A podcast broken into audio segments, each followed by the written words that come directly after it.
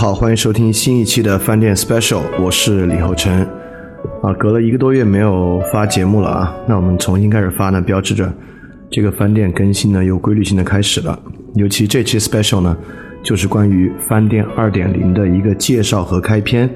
所以说二点零呢也正式开始和大家见面了。那么这期开篇呢是介绍二点零的特点，二点零我们会安排什么内容，以及你可能能够从中期待些什么东西。但我刚刚做完那个广州的核聚变不久啊，就是为了做那个桌游，所以我现在其实嗓子还不是 还不是特别好，所以嗓子有点哑。但是我今天迫不及待的想把这这期 special 节节目做了，一是因为确实太长时间没有做节目了，二是今天发生这个事儿其实也非常适合来讲这期节目。那这个事儿不是什么特别的，就是我在看理想专栏的那篇关于呃名画和猫救谁的那篇文章。那么今天这个 special 节目里面会非常高频的提到“真”这个词，那“真”这个词也应该是饭店二点零的一个核心词汇。那么今天这篇文章很有意思啊，因为今天这个文章不仅文章挺长的，而且今天这个文章的回复也相当长。然后群里有位同学的评论特别精辟，就说看这个文章的评论啊，仿佛又复习了一遍这个年度专题“个人主义与平民社会”。你别说，还真是。这里面你可以摘出非常非常多极具代表性的个人主义或平民主义，或我们节目里面讲的那种个人主义、平民主义合流之后那几种非人的词汇，里面知识型愚蠢非常多，平庸非常多，相对主义非常多。所以说，实际上整个那个评论，我觉得对文章产生的回应，这次可能算是我在看理想写的文章里面最有代表性的一次评论回应了。来看这些评论，确实非常让我。一有很多话想说，二也是斗志昂扬的。今天一定要把这期 special 做了。那么今天文章和回应呢，其实大概体体现出以下这么几点。那从节目内容来讲啊，就这个名画与猫该救谁呢？他在主张这个艺术价值的瓦解。大概几位里面，尤其是李诞的发言啊，啊，其实在我看来，不管是李诞的发言，还是黄执中的发言，还是蔡康永的发言，其实都已经在说艺术无价值。啊，或者说艺术对于当代的人已经不可能再有价值了。但是，如果我们稍微从这个呃节目的内容往外延伸开去，我们就会发现，今天失去价值的又岂止是艺术呢？就是难道道德在今天还有价值吗？就难道严肃在今天还有价值吗？难道任何社会学领域的东西啊，传统在今天？还有价值吗？难道永恒还有价值吗？难道上帝还有价值吗？难道神还有价值吗？对吧？所以说，又回到了一点零的最后一期，就是个人主义平民社会的最后一期根基性。所以说，我们还是能够透过今天的评论和这个文章，以及引发这个文章的事件，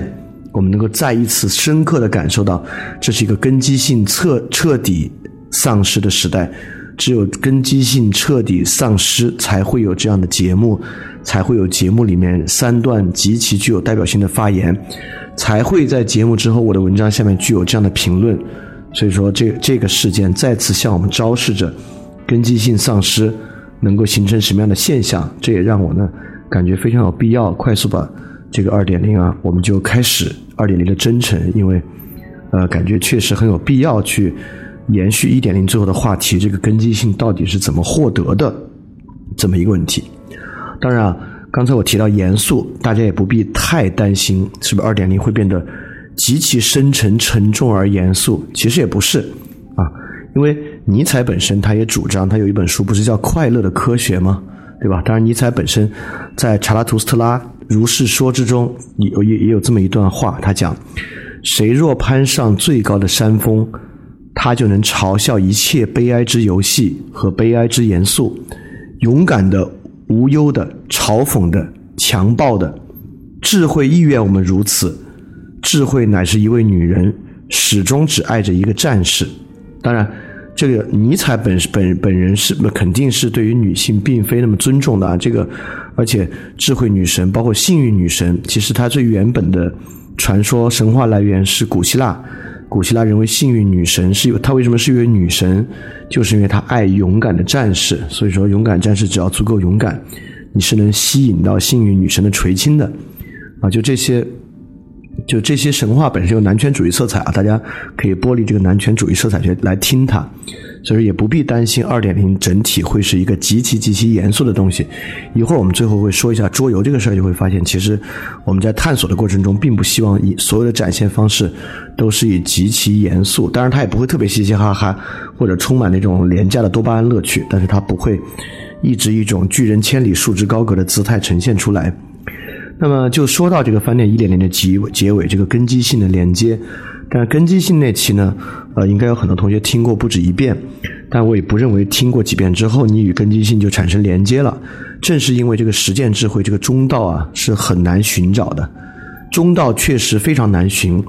那么今天这个文章以及下面的评论，其实也展示出中道难寻的特征。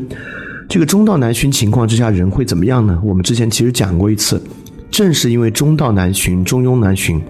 因此呢，人就认为这个世界是由零和无穷大构成的，要么无穷大实现最大成就，要么一切就都是平庸的，没有价值。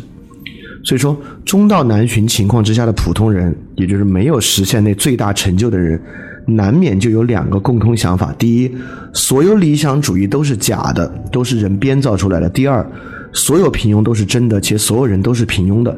啊，这大概就是今天绝大多数评论它背后的心态和观点。当然，我也不认为这仅仅是文章评论者的问题啊，这也是我们今天包括我在内，我们所有听这个节目的人的问题啊。这形成了我们相对比较根深蒂固的一个想法。很多时候，即使你极力抵制这个想法，有时候还是会冒出来。所以中道。确实是很难寻求的，但中道难寻呢，也回到我们之前在节目里反复提的一个观点啊，就是五十步笑百步的问题啊，就是五十步就是要笑百步，而这个人跟人的距离，就最重要的事情，不是零和无穷大的区别，就是五十步和一百步的问题，我们就是要当那个五十步，然后慢慢再当四十步，当三十五步、三十四步、三十二步，慢慢慢慢往前走，OK。所以说，整个翻店一点零，我们留下的最终表述就是一句这样的话，叫做“没有真理，只有真人”。那么翻店二点零呢，就是回应这个问题。那如何才能成为一个真人呢？当然啊，就他作为一个电台节目，他是不可能提供充分的成为真人的一切要素和资源的，这是绝不可能。因为听了翻店二点零，你就成为了一个真人，这是不可能的。所以说，翻店二点零呢，其实就是尝试提供一些必要的成为真人的辅助，就是在一个人去寻求成为真人的路径之上，他怎么样才能够成为一个真人？里面能够靠电台这个媒介，或者饭店在二点零周期衍生出来想探索的一些媒介能够做的东西呢？我们尝试把它做到就行了。那现在就要讲讲什么叫真人，也就是说。一点零末尾讲的没有真理，只有真人和二点零围绕着展开的这个核心问题意识，如何成为一个真人是啥意思呢？这个真人听起来特别像是一个道教词汇，但今天用的完全不是来自于庄子那个什么真人无梦的真人那个意思啊，它指的就是 authentic 的这个意思。那么今天的文章里面讲到艺术对人的价价值啊，其实已经提到这么一个真了，所以说今天的这个 special 节目围绕在真上来展开嘛。今天文章里提到的一个词汇呢，就是真情感，对吧？我在文章里说，艺术对人最大的价值就是呈现出人类曾经达到过的 authentic emotion，真正的情绪和真正的情感，而这个真正的情绪和真正的情感，恰恰是照亮我们生活的这个光照。那么，为何真情感这么重要？甚至我认为，在饭店二点零之中，真情感是个主轴呢？但是你看啊，到真情感这个地方呢，其实我们已经让真人听起来不是那么宗教化的一个特别比较玄的描述了。它可以进入一个比较能够用理性，能够用不是罗罗格斯那样的理性，就是我们在一点最后根基性的说努斯那样的理性来通达的一个东西了。这里我也引一下，就海德格尔在《存在与时间》二十九节，就是在讲这样的真情感。他说。此在通过此情此境的切身感受向自己显现至自身。我们在存在论上用现身情态这个术语来指称这种身处其境而有所感有所知的情形。在实际存在上，现身情境是最熟知的日常现象，感觉、情绪、情感，例如心平气和、心烦意乱，从昂扬转为沮丧或反之。存在论一向把诸如此类的情绪当作游离异变而无足轻重的东西束之高阁。意思就是说呢，就因为我们知道海德格尔在存在与实践之中有情绪转向嘛，也就是说。此在在世啊，这个存在能够最明显它是否真或假，它是解闭或去闭，其中最核心的就是它的情绪和情感。所以说，情感在生活中确实具有根本性的解闭和去闭的要素。所以说呢，我觉得它也是值得来当做主轴的。如果大家记得的话，在个人主义平民社会二十五期，也是里面非常重要的一期，就是如何自我教育那期里面，我们也提到以严肃情绪作为基础情感，就以严肃的情感。作为基础情感展开，包括海德格尔与齐克果，他所谓那个 “honest way” 的意义，就是这种严肃的情感，它本身呢是具有解闭效应的。所以说，真情感肯定是成为一个真人所需要的，因为真情感是解蔽，而假情感呢是遮蔽嘛。那假情感不仅是遮蔽，那假情感本身呢也会衍生出一系列的东西。那我们就是奇葩说这期节目里面呢，都能看到是有各种各样的假情感。所堆积起来的，就比如说李诞在里面，就靠他其实已经戳穿了黄执中的假情感。那么李诞的假情感一样，包括下面很多评论里的假情感。就我们为什么要抬高猫而贬低艺术呢？这本身其实背后不是由道理支撑的，而是有很多情感支撑的。是我们在情绪上离艺术很遥远。包括在下面就说，很多人为什么在节目里要说我不懂艺术？就是在李诞和黄执中之前的很多辩手在节目里面。需要鲜明的说，我其实不懂艺术，就是因为今天描述切近艺术是一个危险情感，这个情感呢会让你显得过于精英，其实很不安全的。所以说，想抬高猫而贬低艺术，本身就是由假情感产生的。那么我们已经发现了，假情感带来假立场，假立场带来假认识。所以说，这就是假情感。情感为什么可以作为真人的主轴的原因，就是因为假情感是一个根源性的东西。它会导致假立场，假立场会导致假的认识。所以说，我们从真人，什么是真人？第一步，我们讲真人是一个有真情感的人。那么，这个真情感啊，既然我们用 emotion 而不是用 feeling 这样的词汇，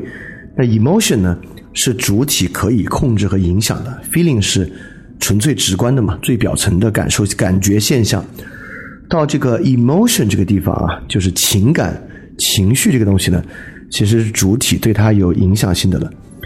所以真情感是被什么东西确保的呢？怎么样我们才能有真情感？什么样的人能够面对艺术作品敞开？什么样的人不能够呢？因此是靠知识吗？是因为我们了解艺术哲学和艺术理论，因此就对艺术作品展开了吗？不是，对吧？这个呢是饭店一点零时代我们已经说过很多了的，就是促使真情感的，如果是知识性的来讲。它也不是真知，不是真知识，而是真理解；不是 knowledge，而是 understanding，对吧？其实我们在里面，尤其是在这个个人主义平民社会，我们已经多次区分了所谓知识性愚蠢说就这个问题嘛，就是知识再多没有理解。我们说理解与知识是不一样的，尤其我们用维特根斯坦，我们说描述和理解是不同的。这个地方我再引一下维特根斯坦的哲学研究研究里那个话，他说。智慧是冷冷的，而且就此而言，良是愚蠢的。另一方面，信仰则是一种激情。要再度呼吸，仅仅正确的思考是没用的，必须得行动，必须得行动，仿佛是剥掉玻璃纸，露出其后鲜活的世界。照他的话说，智慧是灰色的。另一方面，生活和宗教则充满色彩。我相信基督教说的一个意思是。良善的学说是全然无用的，你必须改变你的生活或你生活的方向。所以说，从维特根斯坦在这里引的这个话，我们可以说，真知和真理解有什么区别呢？真知和真理解的最大区别就是理解是融换到主客一体的，它既有你的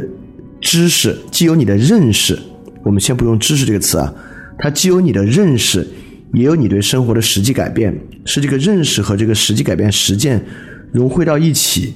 这个东西呢被称为一种理解。最粗浅的例子就是你真的理解了游泳，你脑子里从认识上认识到了，并且能够做出这样的动作，这叫你真的理解了游泳。比如说你在生活中你真的理解了如何尊重他人，不是说你能够在一个第三方场景之中论述出来，而是你在一个在眼前的应当尊重他人的场景之中，你真的做到了尊重他人，并且能描述出来，这东西一起的，我们叫哦，这是你真的理解了。那关于理解这个夏宁节目里面其实也讲了很多，什么叫真理解？这本身当时是说的不少的。所以说，真情感的基础呢，不是真知，而是真理解。那么，这个真理解本身呢，就是跟生活改变相关的。那么我们就要说了，那真人最上面我们要说的是什么？它是真情感、真理解，从而是什么？它是一种真生活，对吧？那真生活，我们就觉得，哦，真生活是不是已经超出了语言可描述的境地，就只能每个人去活了？那其实也不是。比如尼克尼克马可伦理学本身都是针对生活实践的嘛。我在这里引的呢是《理想国》第十卷，《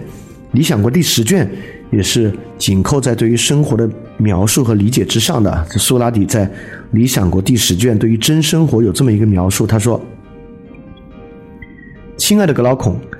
这个时刻看来对于一个人是一切都在危险中的。这就是为什么我们每个人都宁可轻视别的学习，而应当首先关心寻师访友。”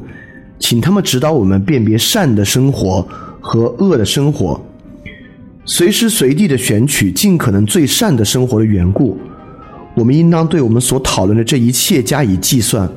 估价他们对善生活的影响，了解美貌而又贫困或富裕，或美貌结合着各种心灵习惯对善或恶有什么影响，了解出身贵贱、社会地位、职位高低、体质强弱、思维敏捷或迟钝。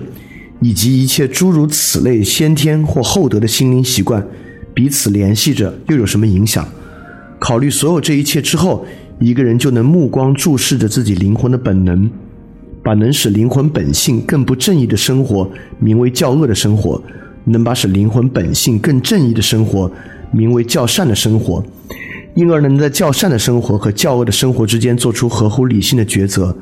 其余一切，他应概不考虑。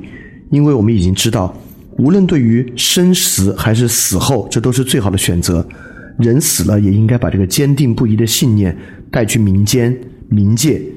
让他即使在那里，也可以不被财富或其他诸如此类的恶所迷惑，可以不让自己陷入建主的暴行或其他诸如此类的行为，并因而受更大的苦。可以知道，在这类事情方面，如何在整个今生和所有来世永远选择中庸之道。而避免两种极端，因为这是一个人最大幸福之所在。所以说，我们在生活中如果选择那种要么无穷大，要么全平庸的状态，这就是一个肯定就是一个恶的生活啊，不是一个选择中庸之道而避免两种极端的生活。那理想国第十卷这里呢，包括第十卷之后的内容，其实也是在明确的说我们如何能选择一种善的生活，而不是一种恶的生活。那转到我们这里，用真来描述它，就是一个真的生活，而不是一个假的生活。所以说，在真人这个问题之上，我们就把它变成不不那么玄的一个描述，我们把它展开成真情感、真理解和真生活。所以说呢，这也是饭店二点零的一个轴线，就是从情感到理解到生活本身的贯通。而这个生活呢，当然不是讲某种具体的生活方式，它讲的恰恰就是这里面说的这个是真生活啊，是怎么和各种具体的情境。产生结合和产生一种相应的。那毕竟呢，这个翻转电台本身是一个以电台为核心的节目。作为一个以电台为核心的节目啊，知还是里面相当相当重要的一个东西。就是它能够提供的不是情感或生活本身，对吧？在真情感、真理解和真生活之中，这三样它都提供不了，因为理解也包含着时间要素。它提供的呢是情感理解和生活中知的要素，这是饭店本身最重要的能够提供的啊。所以说，整个饭店二点零呢，虽然沿着情感理解生活展开，但本身还是某种知，知也是很重要的。比如说《论语》，孔子就说：“不知命，无以为君子也；不知礼，无以立也；不知言，无以知人也。”就孔子后面讲的呢，其实都是某种实践，对吧？成为君子，立知人啊，这都是儒家君子品性和与人相关的这个双单人旁那个人啊，啊高度相关的一些品质和品格。那这里面呢，都是得以知命、知理、知言三个东西作为基础的。所以说，我们再度推进一种知，依然非常重要。而且今天呢，我们确实生活在充斥着各种各样不同知的世界之中啊，尤其是比如说《奇葩说》本身也在提供某种知的视角和知的方法。那么，尤其是最近啊，还竟然出现了反向复刻的新知识啊，所以说这个知识还是在不断非常旺盛的，由各种机构，不管它是 political 的机构还是 econ economic 的机构，都在不断生产这样的知识。就像福柯在性经验史中提到啊，就是这些知识，这我还没到没到引用福柯的话，我先说，就是总结一下，这些知识不是在影响我们怎么理解世界。知的重要性被福柯揭示出来了，不是知识在影响我们怎么去理解世界，知识本身是建构性的，知识在建构我们的世界。这期奇葩说节目不是在影响你如何理解艺术，这期奇葩说节目在建构把燃烧的蒙娜丽莎当做艺术的世界，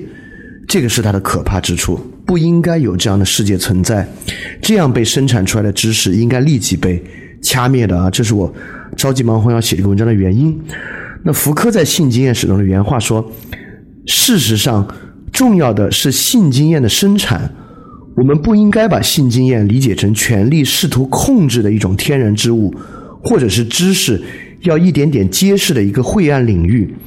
人们可以把这个名字送给一种历史的机制。”它不是位于性经验之下难以把握的现实，而是宏大的表面网络，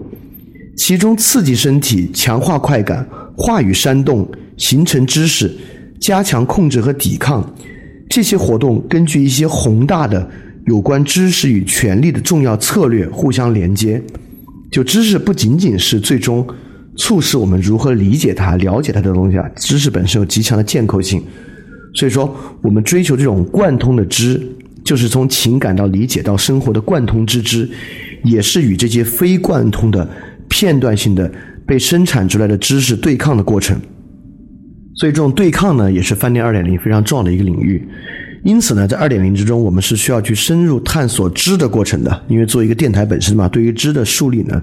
是非常非常重要的。这个知的梳理啊，其实也不是一个很新的课题，有有非常非常多的文本能够让我们去发掘。比如说《纯粹理性批判》第三章，第三章呢叫“鲜艳理念的体系”，康德就在那里总结。最后，人们还将察觉，在鲜艳理念本身中间显现出某种关联和统一性。纯粹理性凭借它们，使自己的知识形成一个体系，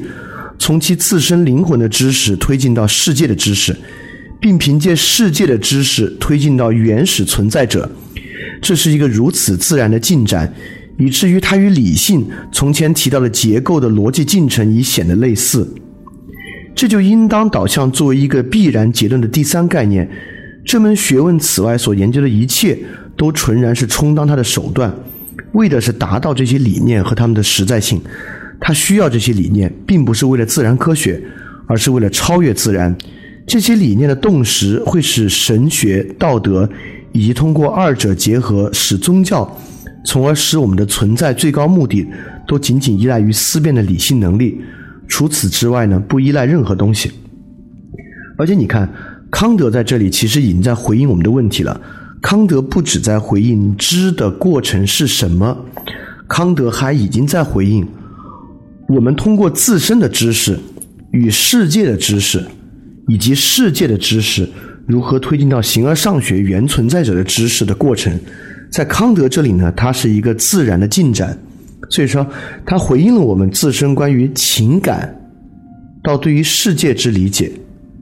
到对于根本理解的整个过程，到对于整体生活整全性理解的整个过程。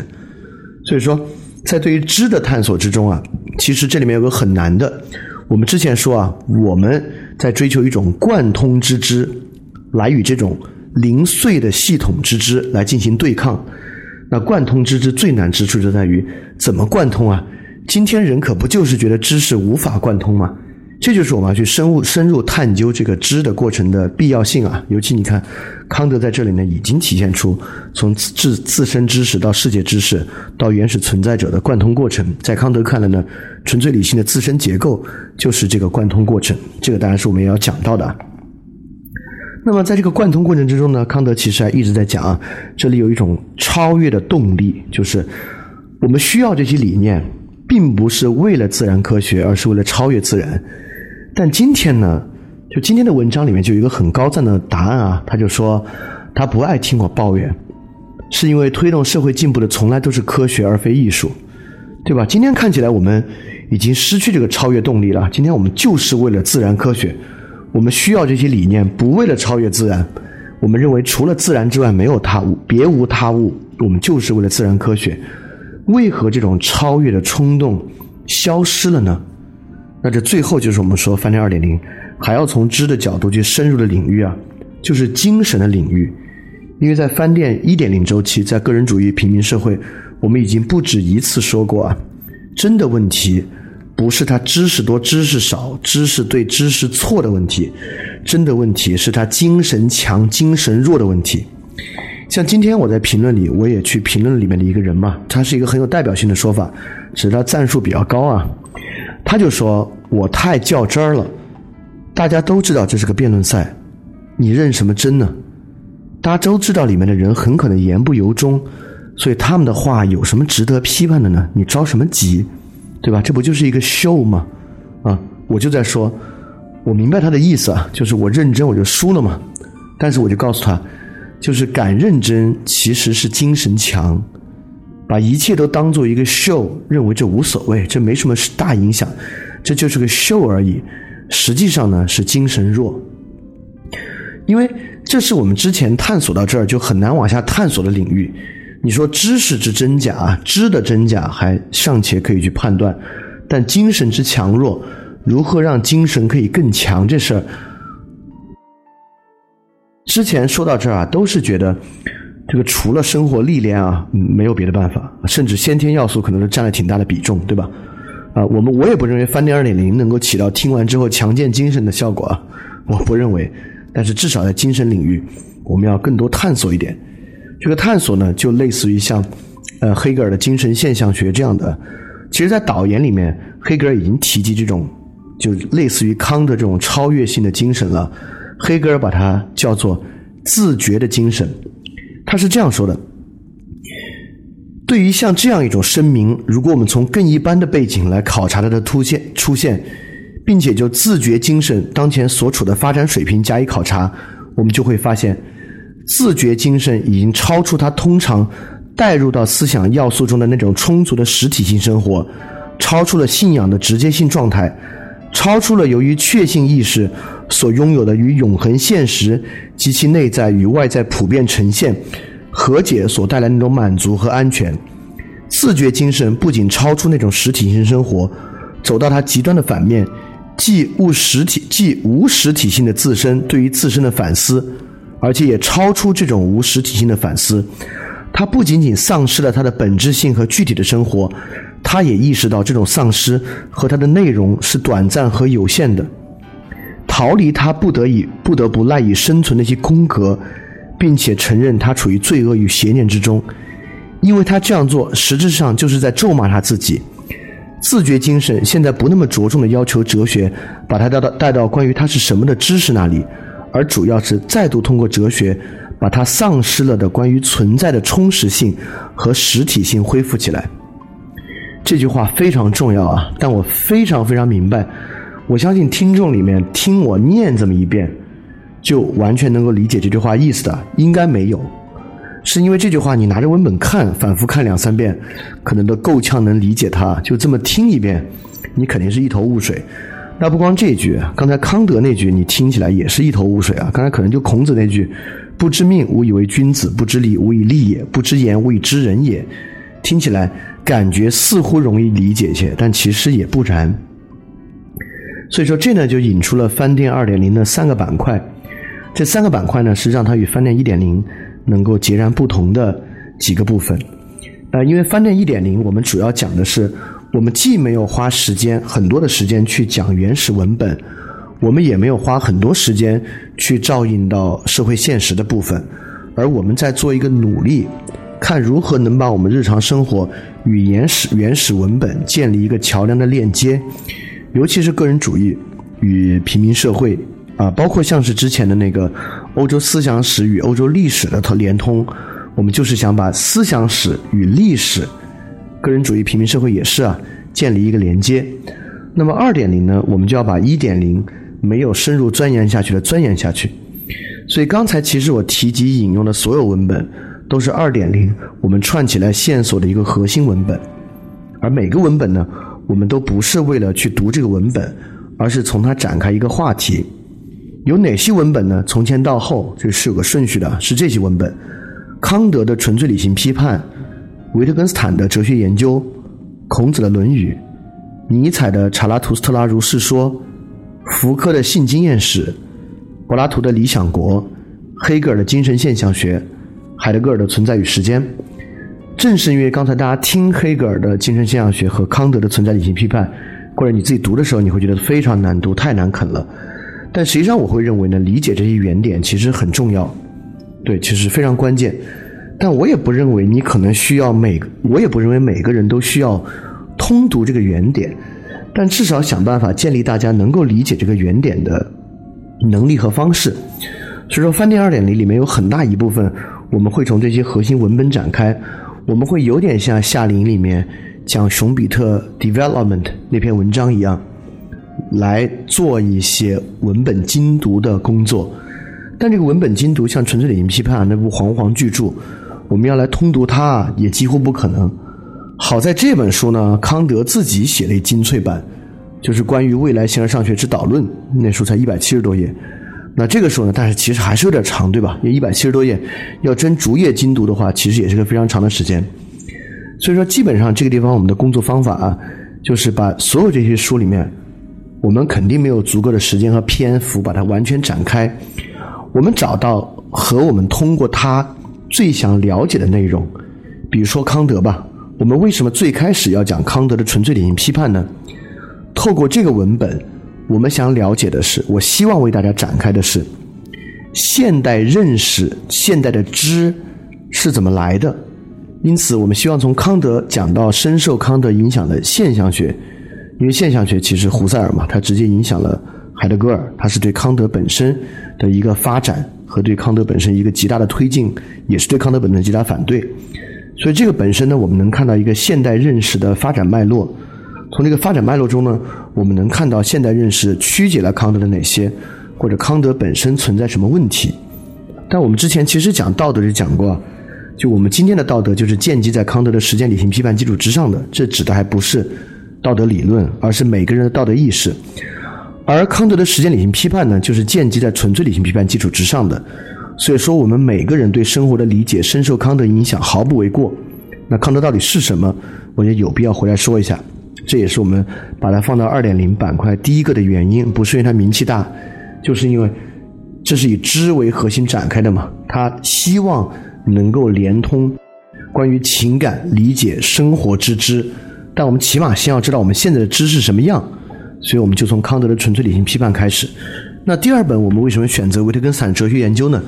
就是因为 OK，我们知道了我们现在知是什么样，而且这个知呢是有问题的。那么真正的理解是什么？那这个问题就是什么叫做理解？就解释我们那个问题：知识和理解的差异何在？那这个问题最好的书呢，就是维特根斯坦的哲学研究。那这本书本来就很薄，但是呢里边也是。因为这本书是真言式写作的，所以非常有趣。我我肯定也会摘里面最好的、最核心的一些东西啊，来跟理解关系最大的一些为大家展开。那第三个为什么选择孔子的《论语》呢？就是你看啊，在前两个部分里面，我们已经知道了现代认识，我们这种认识怎么来的，以及真正的理解、真理解可能是什么样的。那我们就要开始理解理解这些东西是啥了。那第一个呢，我们理解的就是传统，我们理解我们自己，我们透过理解我们的历史，理解我们自己。那理解的呢，就是《论语》这个文本。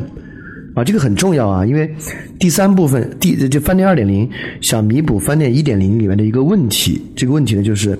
对于中国本土的东西照应的比较少。这部分其实很重要，因为你越是往下去研究，你越是发现，就其实这个我们这我们这个文文明啊，因为延续时间真的很长，而且早期轴心时代真的非常辉煌，所以对现今虽然全盘西化，但实际影响还非常非常多，实际影响不仅多，而且根深蒂固。所以对他缺乏理解的话，不管是对自己的理解，还是对整体社会的理解，也都还有一些很大的缺憾。所以说，我们打算。呃，就好好再来看一看《论语》啊，因此也是用这种真理解的方式来理解理解《论语》。那理解《论语》之后，往下理解什么呢？就是往下一本就是尼采的《查拉图斯特拉如是说》。那《查拉图斯特拉如是说》呢，我们理解了《论语》啊，我们就理解西方，就是我们取了一个很有意思的，我们找到东方最源头的和西方最晚近的这两项对照会很有意思，因为你要对照。你要对照孔子和柏拉图，当然也会非常非常有意思啊。但我想，我们刚刚听完孔子来听尼采会更有意思，因为他看起来跨度更大。但这个跨度一大，你可能反而从里面能找到很多很相似的东西。这是我现在的直觉。但你要现在问我，那你说几个孔子跟尼采有何相似之处？我说不出来，而且我能说出好的完全截然相反之处。但你知道，那种越是完全截然相反的东西啊，你要再往下深挖一步，可能能找到很多相似的东西。所以我们来理解理解查拉图斯特拉如是说，在查拉图斯特拉里面呢，我们理解的是意志、超人和艺术等等呢，都都从这里面能够得到特别好的回应。那接下来两个部分呢，我们在理解整体社会，通通过两个文本，核心文本啊，一个是尼采的性呃什么，一个是福柯的性经验史，一个是柏拉图的理想国啊，这两个都是与权力高度相关的，一个是权力与知识，一个是政治学。所以这是两个部分，我们到时候也会好好的去讲，从里面找出一些核心的文本来与大家分享。那最后两个呢，我们选了黑格尔的精神现象学以及海德格尔的存在与时间啊，这个也是很容易去理解的啊，就是海德格尔啊，首先这两个文本，这两个人就大有关系。我们知道，就海德格尔的后期越来越像黑格尔，就像到都有点分不开了。海德格尔本身呢，也做了长篇大论的黑格尔演讲和黑格尔课。那这里面的精神现象学也是海德格尔引的核心文本，所以我们先去看黑格尔精神现象学，再回来看海德格尔的存在与时间，为的呢就是能够，因为这两本书从精神现象学，因为精神现象学本身是一个很特殊的文本啊，它既是对今天这种神经科学的一个解读，这个解读不是 interpretation 那个解读，是解它的毒素那种解读啊，它本身能够让我们还原到对于人的精神本身的理解之上。就是它能够让我们在了解了这个性经验是理想国，因为我相信我们了解完性经验是和理想国之后，对于今天的实际状况会很难免的生出一种悲哀情绪和一种悲观情绪。在这个悲观情绪之后呢，我们会不可避免的意识到，今天能够依靠的是个体精神，依靠个体的 spirit 的强健，才能在这样的世道能够继续坚持下去。那么这个 spirit 之强健从何而来呢？我们就要去。到精神现象学之中来找到对于精神意志发展本身的一套黑格尔的认识。那最后呢，当然是我们再次回到实践论和存在论，就是存在与时间这个文本，能够让我们再次重新去理解海德格尔。因为海德格尔呢是一点零周期我引用的最多，呃比较多。海德格尔、尼采可能差不多多，也是大家很喜欢的。就海德格尔的存在论对于。呃，人的非本真状态的描述就是闲谈好奇两可，大家平时也经常引用津津乐道，可见还是很有穿透力的啊。所以说，我们最后的文本是存在于时间。所以从头到尾呢，每一个文本我们都不仅仅是为了文本解读啊，我们都是为了能够回应到饭店二点零这个真人这个问题上。从前到后呢，就是纯粹理性批判、哲学研究、论语、查拉图斯特拉如是说、性经验史、理想国、精神现象学、存在与时间。当然。每一个部分的核心文本是这个，不代表没有衍生的延展的文本。像纯粹理性批判这一部分呢，肯定会涉及到我们要去读一下胡塞尔，也会涉及到要去读一下康德同时代的其他的一些思想家，肯定涉及到我们要去看下笛卡尔，要看下休谟，对吧？毕竟笛卡尔、休谟和卢梭这三个跟康德的关系是很近的。当然，那个那几个呢，我们都会呃，要么用。就这个的节目外延伸阅读的方式来做，要么呢就是一会儿我们要说的一个东西啊，我一会儿就细说。所以说，这个我们饭店二点零会更贴近文本和文本理解这部分呢，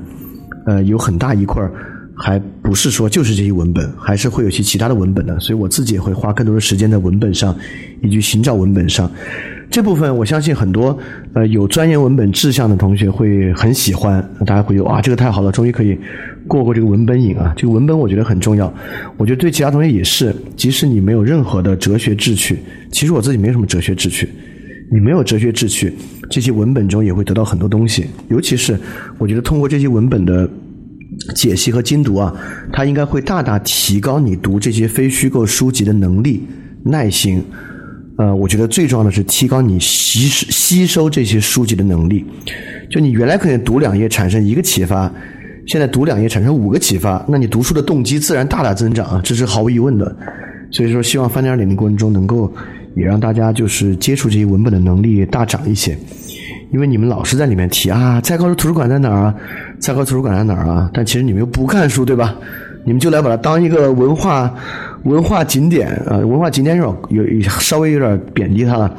把当一文化地标进来感染感染这个气息，然后借书回去借 借两本书，半年也没读完，对吧？就是我我但我知道这个有很多其他原因啊，大家还是愿意读书的，所以说。但是读书是需要能力的，读书是需要一些先决条件的。就希望二点零文本部分能够提供这个。好，这是二点零的第一部分啊，就是我们会呃会很多的去回到文本。那二点零的第第二部分呢，就是情感。这个情感部分什么意思啊？就在一点零，我们很难去集中性的对于事件有一些回应，但我们对事件的回应呢，大多都在饭店 special 里面。在 special 里面很多都是对直接事件的回应，但都是单点的事件，所以饭店二点零其实就像我之前说的，它是说两头，一点零呢是想把真实生活和理论连接起来，二点零呢我们就回到理论和真实生活，所以情感这部分呢，我们会把一段时间以来延续下来的东西做一些总结阐述出来。举一个最简单的例子啊，那么比如说康德纯粹理性批判。那这部分呢，涉及到现代认识的形成。那现代认识的形成呢，比如说，还是说中医这个话题，我们就不会像一点零那样谈论中医，而我们会把中医，比如说从八十年代气功热，一直到现在中间的大事件，都把它在时间序列上串联起来，我们就能看到一个整体发展的脉络。从这里面再联想到我们阅读的康德，我相信就会有更多的感受。所以，二点零期间会有很多这种梳理、连贯性的主题，每一个呢都会扣到我们当时的这个核心文本想要去表述的和表达的内容之上。就比如说，如果我们说讲《论语》这部分，那如果我们回溯过来，肯定我们就是要从民国初年，从新儒教到批儒教，到后面的一系列过程，我们对于儒家，包括最近新儒家的兴起。等等，把这连续起来，这是学理的这部分啊，还有包括社会风俗的部分。我们来看看这个传统到底是怎么在影响我们的生活。所以说，二点零的第二部分，这个情感部分，为什么是情感啊？到时候你就知道啊，为什么我不把它总结成事件或者历史呢？啊，而要说情感呢？我认为这部分还真是是一个真情感的洞察。所以这部分呢，我们会做一些连贯性的专题来讲这个核心文本。反映在我们所经历的过程中，这些事和我们的情感问题，这是第二个。那饭店二点零的第三个板块呢是实践，就我们终于要想办法让大家能做一些事儿啊，但是也没有什么太玄的东西啊。这个实践大概分为四个部分，第一个部分最简单，写作啊，所以很快呢，小程序上面就会单独批出一个板块。那以后跟着每一个我们所讲的核心文本，都会有一些真文、小真文吧。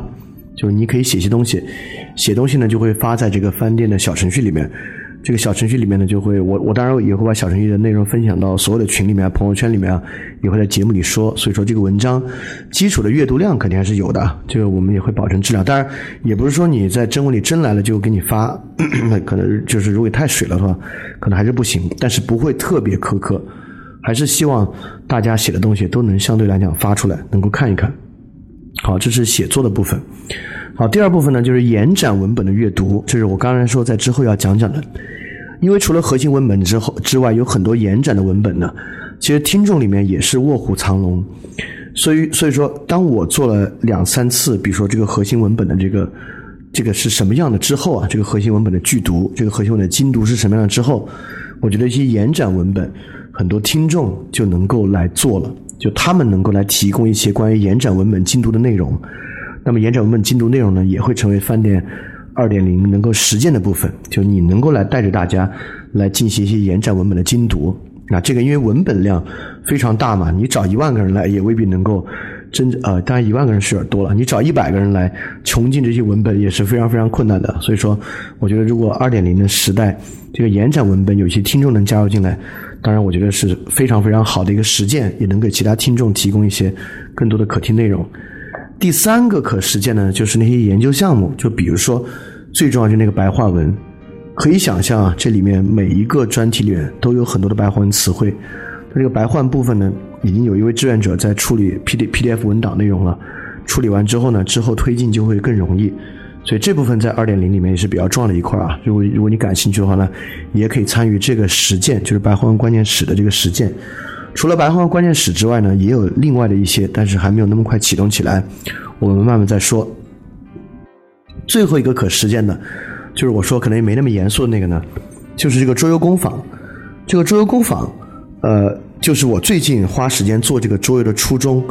就是我想把它的全程走一遍，从制作到测试，到参加展会，到推广，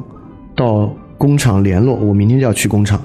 到工厂联络，到众筹，到生产，到售卖，整个过程走一遍。为什么？为什么是桌游这个题材？这个。